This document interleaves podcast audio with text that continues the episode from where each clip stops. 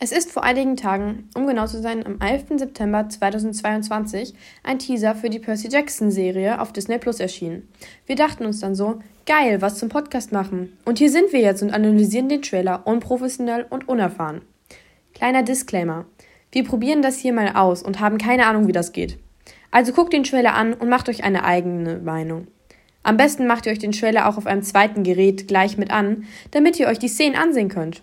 Jetzt aber viel Spaß und mal am Rande. Sind wir die Einzigen, die unfassbar gehypt auf diese Serie sind? Ich meine, Rick Riordan arbeitet viel mit und das kann nichts Schlechtes bedeuten. Aber jetzt, Trailer ab. In den ersten paar Momenten begrüßt uns eine Fichte und die Stimme von Percy sagt uns die ikonischen Worte vom Anfang des Buches Look, I don't want to be a half-blood ins Ohr. Es gibt übrigens noch keine deutsche Version zum Zeitpunkt, als wir das Skript hier geschrieben haben, also alles auf Englisch. Nach der Fichte kommt eine schwarze Überblende und ein Holzstab mit mehreren Wegweisern drauf gezeigt. Diese Wegweiser zeigen, wohin du gehen musst, um zu Orten im Camp zu kommen.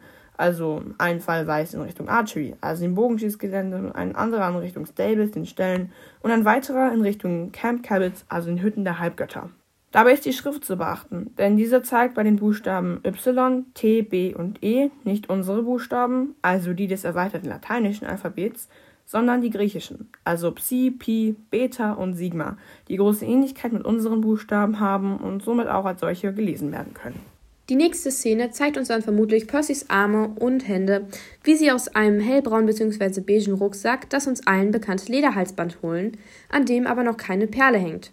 Was ja auch nur Sinn ergibt, weil die erste Staffel das Geschehen des ersten Buches wiedergibt und er ja dann auch ganz neu im Camp ist. Danach geht Percy durch einen Wald, der eigentlich voll schön ist, und erzählt uns, dass das Leben als Halfblood scary und dangerous ist. Im Hintergrund sieht man ein Feuer brennen und etwas weiter rechts stehen ein paar Leute aus dem Camp vor etwas, das aussieht wie ein Zelt.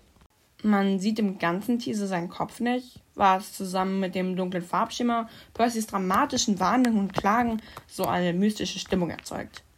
Die anderen im Camp sehen ihm nach, wie er weggeht, und nach einem weiteren Schnitt sehen wir zwei Eulen auf einem Baum. Es handelt sich hier um Waldkreuze oder Habichtskreuze, die den Betrachter scheinbar ansehen.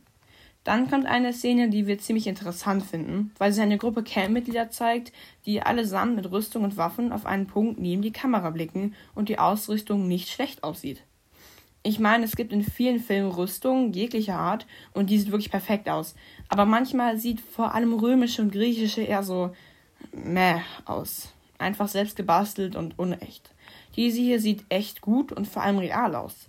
In der Mitte vor uns steht ein Mädchen mit etwas dunklerer Haut, dunklen Locken und einem Speer in der Hand. Sie hat einen Helm, Brustpanzer und trägt ein Schild.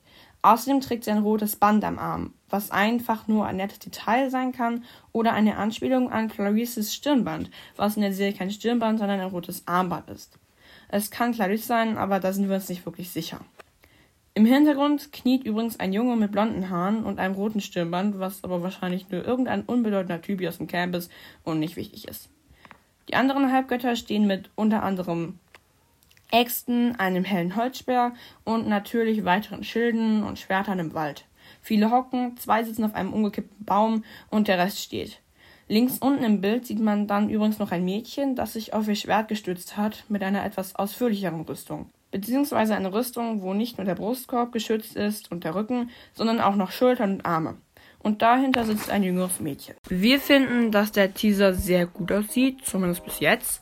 Die Hütten, vor allem die Poseidon-Hütte, sehen nicht ganz so aus wie von uns erwartet, aber trotzdem eigentlich ganz gut. Wenn ihr das auch so seht, lasst es uns wissen. Und wie findet ihr den Teaser bis jetzt? Tschüss und danke fürs Zuhören.